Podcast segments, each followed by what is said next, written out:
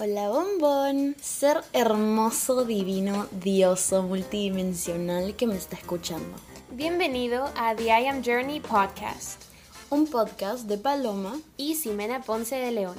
Este es un espacio seguro donde compartimos nuestras experiencias de crecimiento personal, espiritual y emocional para recordarte el ser divino que eres. ¡Te amamos!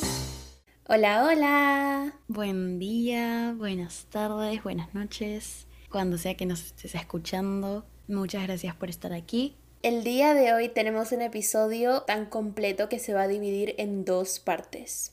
Así que definitivamente hoy día es la parte 1, pero como siempre uno es ninguno, así que va a haber parte 2. Claro. El tema del episodio de hoy es heridas del alma. Las heridas del alma son esas heridas que usualmente suceden entre los 0 y 7 años en nuestra experiencia física que de alguna manera moldean la forma en la que percibimos la realidad durante el resto de nuestra vida. Las heridas del alma son esas lesiones emocionales que, como dijo Paloma, tenemos desde muy corta edad. Y estas heridas no solamente nos van a repercutir en esta corta edad de vida, sino que van a definir muchas cosas que nos van a suceder en el futuro, en nuestras experiencias. Entonces, definitivamente como son heridas no sanadas, nos impiden ser plenos, eh, sentirnos, digamos, en armonía con nosotros mismos. Y eso también hace que se dificulten nuestras relaciones, digamos, interpersonales, ¿no? Entonces, hay cinco heridas que son, el acrónimo vendría a ser T-R-I-H-A, trija. Entonces, bueno, ojalá se pronuncie así, trija o tría, whatever. Eh, pero bueno, tenemos traición, rechazo, injusticia, humillación y abandono. Las personas con heridas eh, del alma sin sanar, que básicamente somos todos, porque, a ver, también aquí quiero dejar algo que es un poco importante aclarar es que no existe tal cosa como completamente sanado o sanada. Nosotros encarnamos en esta experiencia física para poder evolucionar y eso quiere decir eh, sí sanar obviamente y poner el esfuerzo en ser conscientes de nuestras dinámicas, de nuestros patrones, de nuestras heridas, de nuestras creencias, pero también entender que experimentamos una vida entera para aprender de ello. Entonces, que no haya esta presión de, uh, tengo que sanar todas las heridas hoy, tipo, no, No. es, no funciona así y no tiene por qué. El camino de sanación no es lineal y no es estable y eso está bien, es parte de honrar nuestra experiencia humana.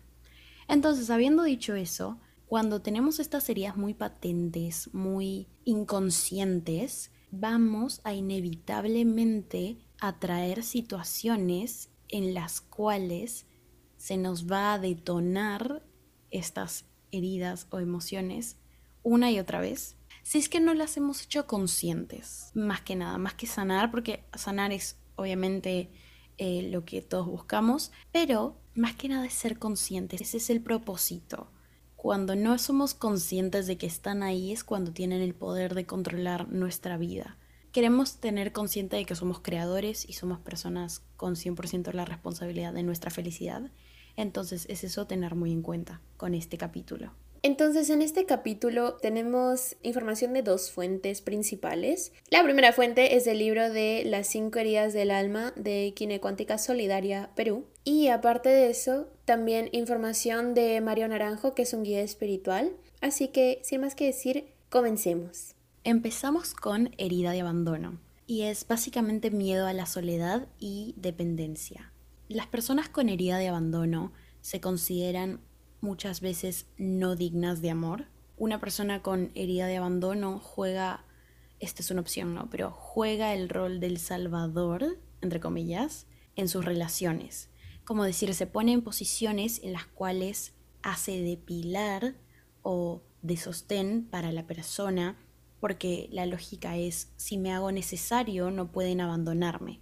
Entonces, inconscientemente, busca personas que necesitan ser salvadas, que necesita, entre comillas, arreglar, que necesitan depender de otras personas para así sentirse seguro. Es el miedo a revivir el ser abandonados que hace que tengan dependencia emocional en sus relaciones. están usualmente en rol de víctima o son pesimistas y hacen sentir responsables a los demás de su sufrimiento. Es decir, eh, están en un estado de falta de protagonismo en sus propias vidas. Cuando la persona ha crecido sintiendo abandono por parte de padre o madre, busca desesperadamente una figura paterna o materna en sus relaciones para llenar ese vacío de amor.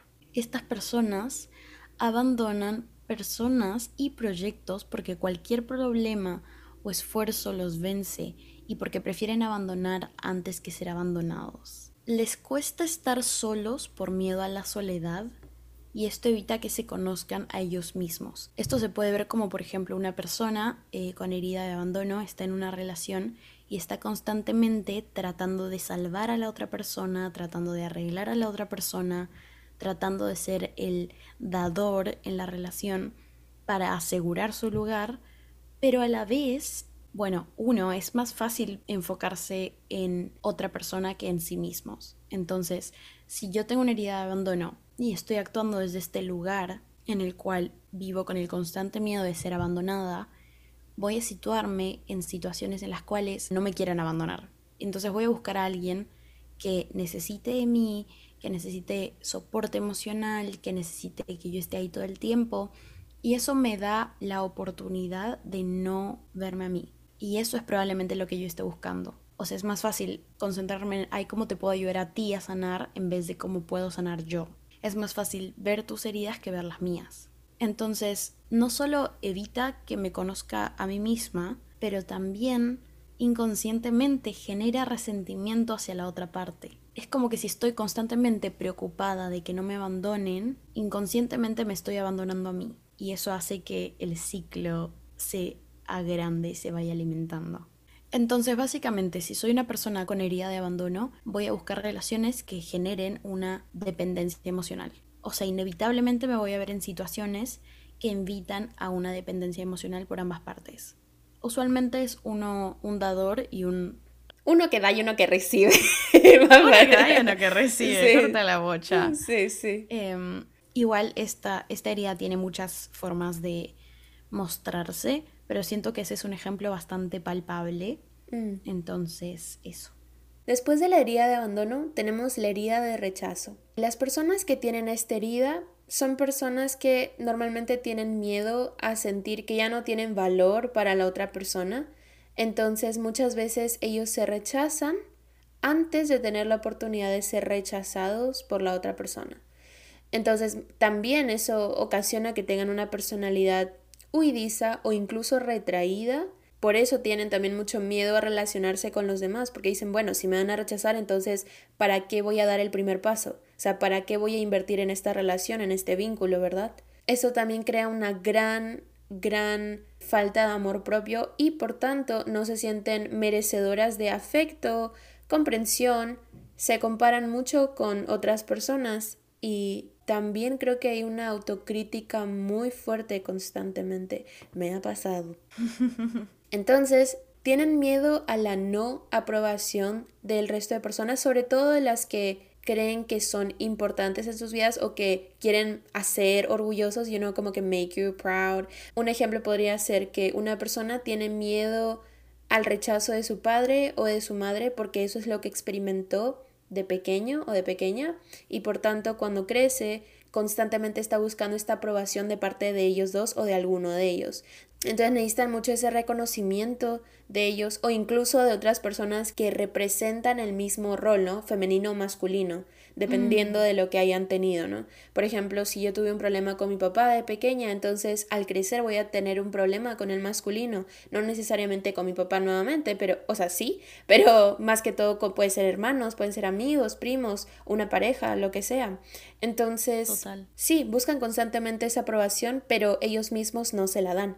Otro punto aparte sobre de pronto la parte profesional es que les cuesta mucho acabar proyectos y tomar decisiones. También son muy perfeccionistas porque tienen miedo a equivocarse y por tanto les lleva al autosaboteo, ¿no? Eh, ¿Por qué? Porque inconscientemente piensan que al fallar o al equivocarse les quita como un punto menos de valor. Y si valen menos, entonces la gente los va a querer menos, por tanto. O sea, ellos relacionan hacer con su valor. Y ese es el problema de esta herida. Es muy fuerte, es muy, muy fuerte, porque mientras que no la sanemos o mientras que no, la, no seamos conscientes de esta herida, vamos a seguir como repercutiendo en nuestro amor propio, en nuestro merecimiento. Y es muy duro, porque simplemente por el hecho de ser nos merecemos todo. Otra cosa es que no saben o les cuesta decir que no. Y cuando lo hacen se sienten muy culpables. Sobre todo creo que tienen más dificultad con decir que no con la figura con la que han tenido dificultad en la infancia. Por mm. ejemplo, si yo he tenido un problema con mi mamá en la infancia, entonces cuando yo crezca, cuando una amiga me pida un favor, probablemente se me haga muy difícil decir que no. Y me voy a sentir súper culpable por eso. Por eso como siempre están dando y dando y dando y dando, son muy propensas al resentimiento porque dicen, ah, pero si yo siempre le doy todo de mí y me sacrifico por ella o por él, mm. luego dicen, ¿tú por qué no haces lo mismo por mí? Bueno, pues claramente porque ellos sí tienen límites y tú no. Corta la bocha. Entonces, por eso son propensas al resentimiento, porque dicen, ah, yo me sacrifico, pero tú no te sacrificas por mí. Porque nadie tiene que sacrificarse por ti, my queen. Y tú tampoco por nadie. Exacto, y tú tampoco por nadie. Entonces hay una ambivalencia interior, ¿no? Como que dices, ay, me voy a sacrificar por el pueblo, uh, y luego el pueblo no hace nada por ti. Entonces dices, ay, no, me siento decepcionada. Pero en realidad, eh, Tú tampoco tienes que sacrificarte por alguien más. Mario Naranjo añade a esta herida eh, que somos seres psicosomáticos y que cada herida se puede ver de una manera distinta representada en el cuerpo y lo que él avala es que esta herida se puede ver en el cuerpo en forma de problemas cutáneos como acné, que significa rechazo al resto, es un no me toques. Ok, entonces tenemos ahora herida de humillación. Una persona con herida de humillación se siente avergonzada y culpable por todo lo que hace y no hace.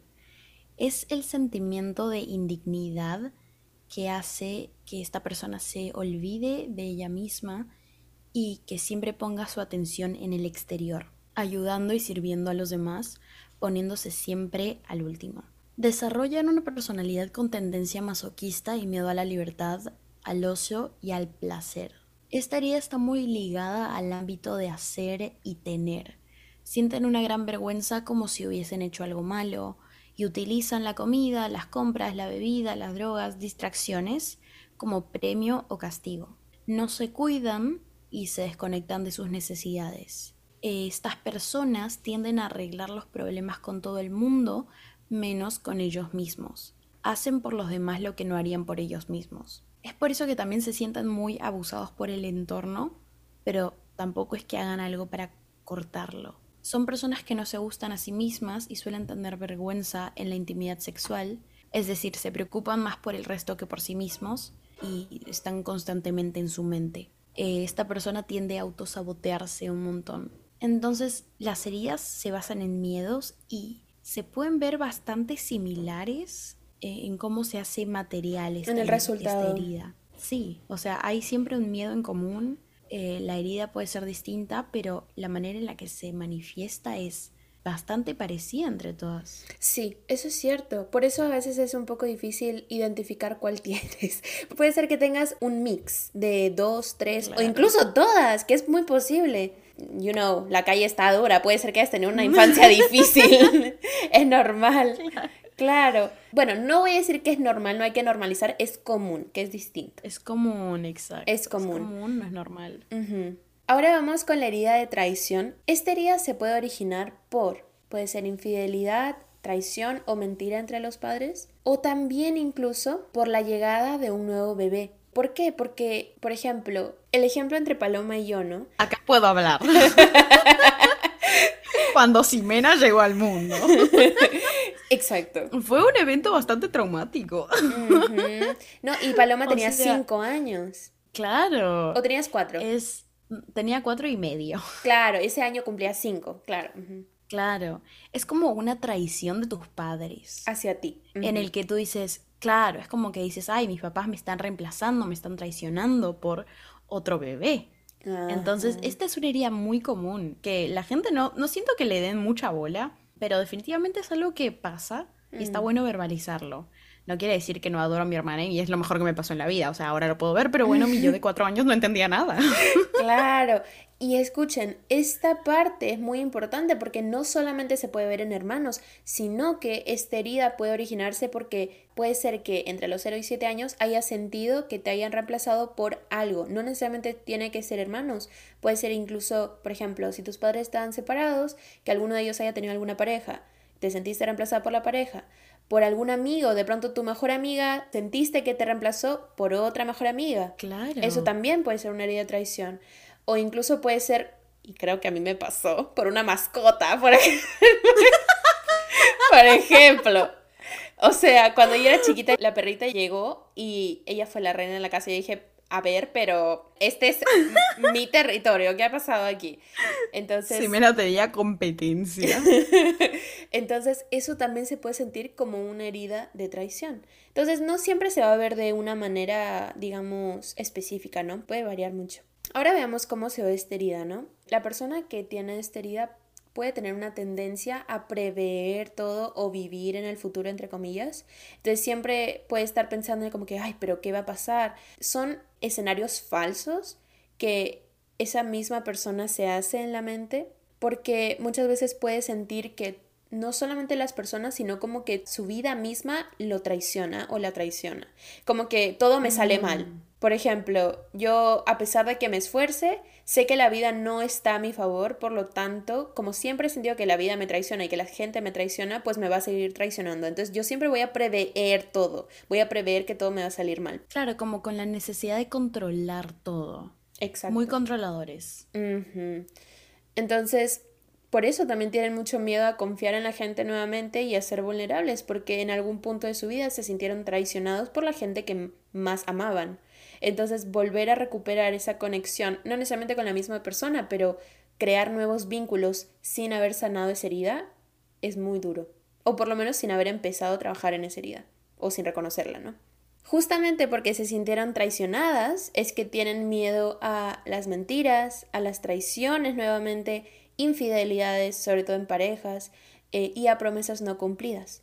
Y acá hay algo importante, muchas veces estas personas exigen tanto a los demás que al final esas personas pueden terminar decepcionándolas y eso hace que retroalimenten su herida de traición. Eso pasa porque cuando ellos eran pequeños tuvieron una herida tan grande de traición que al crecer ponen unas expectativas muy altas que de pronto son una barrera que y Dios va a poder cumplirlas, una cosa así. Como que esperan a que las otras personas fallen. Ah, también eso es cierto, sí, sí. Porque al fin y al cabo el ego ama tener razón. Entonces, aunque tú digas, ay, no, no quiero que me traicionen, lo que realmente estás esperando es que te traicionen. Para que te den la razón. Claro.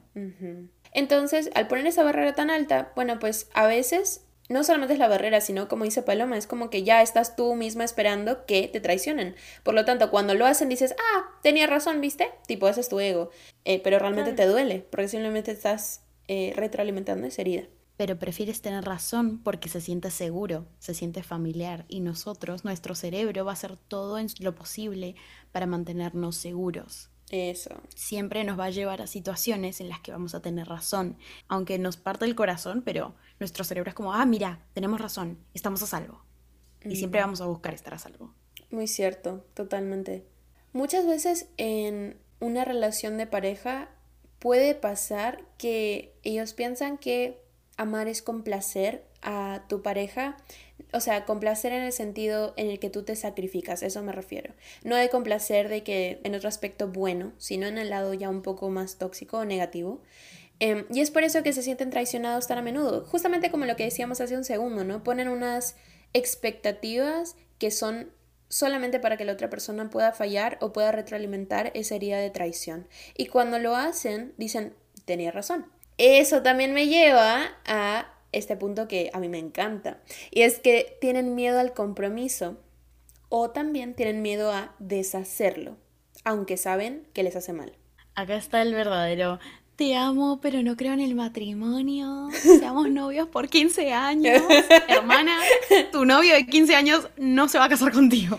Perdóname que te lo diga así. Probablemente no, exactamente. Entonces, por eso es que es tan importante empezar a trabajar en esta herida si es que tú quieres comprometerte con una persona, con una relación, o sea, en general con cualquier vínculo que tú quieras nutrir, pero sobre todo si vas a estar en una relación de pareja, wow, o sea, esta herida es esencial que la empieces a trabajar, porque si no vas a estar constantemente saboteando tu relación. Sobre todo atrayendo personas que probablemente tengan la misma herida. Y esto no se tiene por qué ver igual en la superficie. Siguiendo con el ejemplo del novio de 17 años, esto se puede ver en la superficie como una parte de la pareja dice, ay no, no me quiero casar porque tengo miedo al compromiso, y la otra dice, ok, pero no quiero acabar esta relación porque como que ya aposté mucho por ella, o eh, ya estuve acá mucho tiempo y no quiero perder a esta persona, o no quiero traicionar a esta persona, o no quiero mm. que esta persona me traicione. Es probable que si tienes esta herida, atraigas a personas que también la tengan, pero se manifieste de otra manera. Claro, o incluso que de pronto tiene otra herida, pero que complemente la tuya, es decir, que la retroalimenta. Claro. Como las personas que tienen esta herida de traición tienden mucho a cerrarse justamente por esta, este miedo a ser traicionados nuevamente, puede ser que utilicen mucho estas frases de deja que lo haga solo o confía en mí, como que déjame hacerlo a mí, tú como que vete a tu lado, yo puedo manejarlo solo, estoy bien solo. Entonces tienden mucho a, a retraerse, ¿no? Como mencioné previamente. Ahora vamos con la herida de injusticia. Una persona con la herida de injusticia se puede ver fría, controladora, eh, rígida, exigente y sin conexión emocional. Esta persona probablemente fue un niño o una niña muy responsable a la cual los adultos en su vida le exigían la perfección en todo. De niño o de niña sentía que nunca era suficiente para sus padres entonces estaba constantemente tratando de probarse digno de amor. Mm. A esta persona le cuesta sentirse merecedor de diversión, ocio y descanso porque está estancado en un papel de tengo que lograr, tengo que hacer, tengo que probarme digno, tengo que probarme merecedor. Esta persona probablemente no se valora ni se aprecia y siempre se compara con el resto. Esto conlleva a problemas de apreciación y reconocimiento. Estas personas parecen frías y duras porque no conectan con sus emociones, pero en el fondo son muy sensibles. Porque cuando no tienes conexión con tus emociones, no es que simplemente dejan de existir y ya. No, o sea, las emociones no se van en ningún lado. Están ahí y el hecho de que construyas una barrera entre tú y tus emociones simplemente hace que esas emociones se queden como estancadas en el cuerpo mm. y en todo nivel de tu experiencia física humana, digamos. Entonces, estas personas suelen ser muy, muy emocionales, muy, muy sensibles, pero no lo muestran y se ven muy frías en el exterior. Claro, son como toffees. Pero también, claro. ah, para los que no eh, sepan lo que es un toffee, es, un, es, un, caramelito que por fuera, cuando apenas lo muerdes, como que parece que te vas a romper una muela, pero pasa un ratito y se vuelve muy suavecito y es exactamente lo que pasa aquí. Claro, es interesante porque estas personas, como no tienen conexión con la emocionalidad, tampoco desarrollan inteligencia emocional, entonces son personas que pueden ser muy reactivas. Son personas muy perfeccionistas y exigen lo mismo de los demás, tanto que acaban siendo injustos con ellos, con los demás y consigo mismos.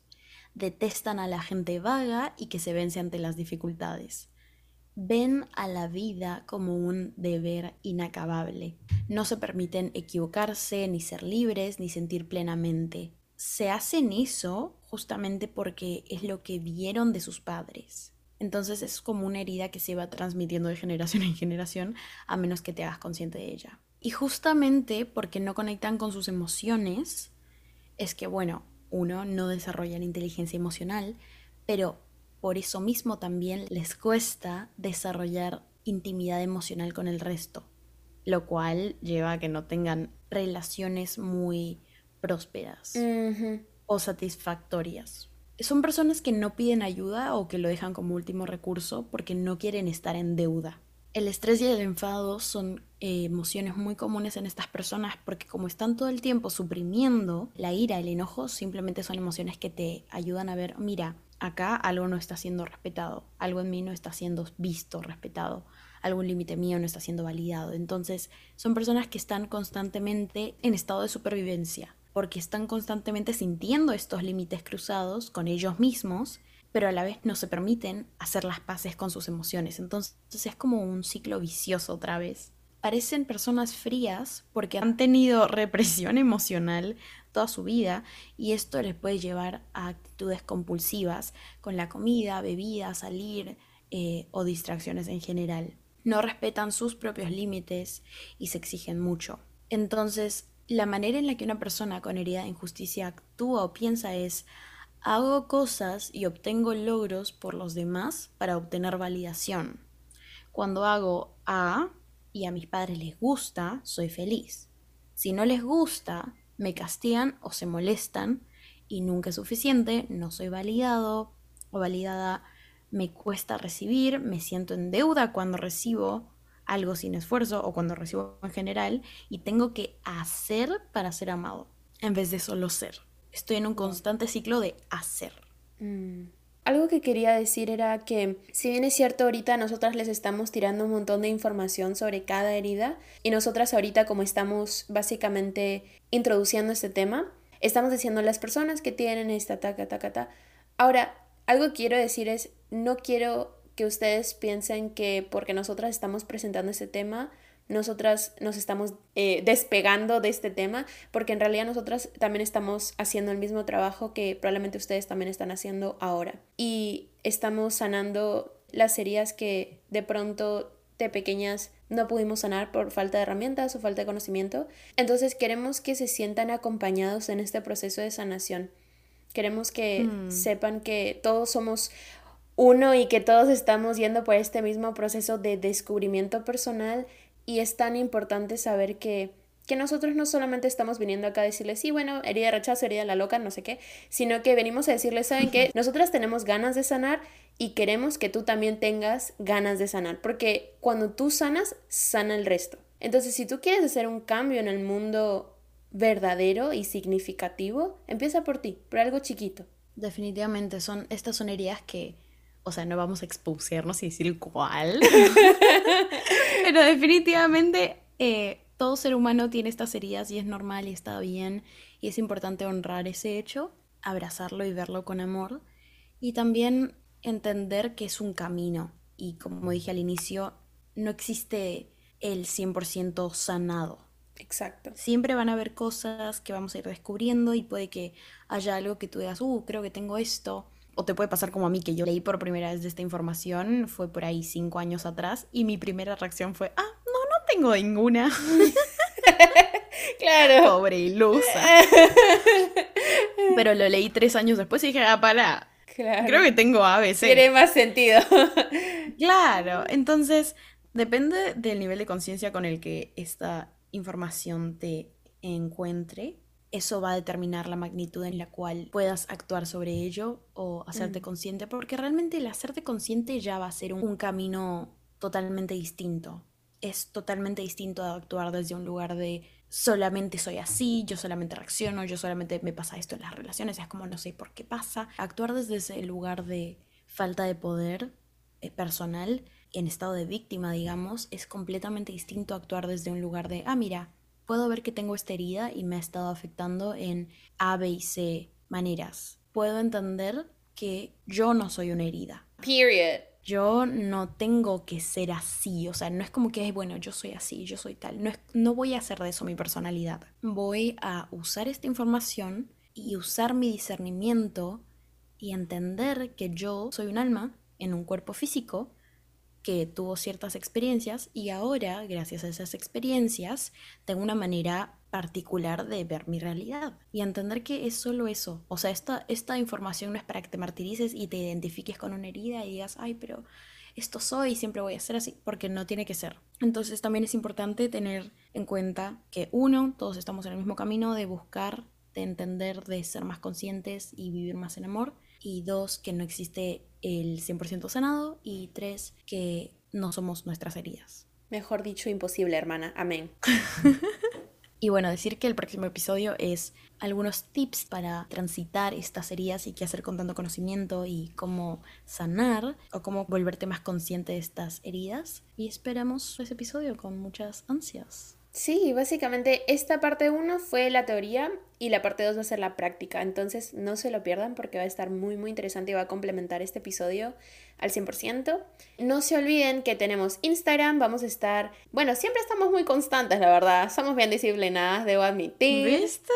Eh, y está muy bonito nuestro feed, así que vayan a verlo, síganos. No se olviden también de que pueden calificar este podcast en Spotify, Apple Podcast, Amazon Music y YouTube también y pueden compartir cualquiera de nuestros episodios en esas plataformas. Se los agradeceríamos de todo corazón.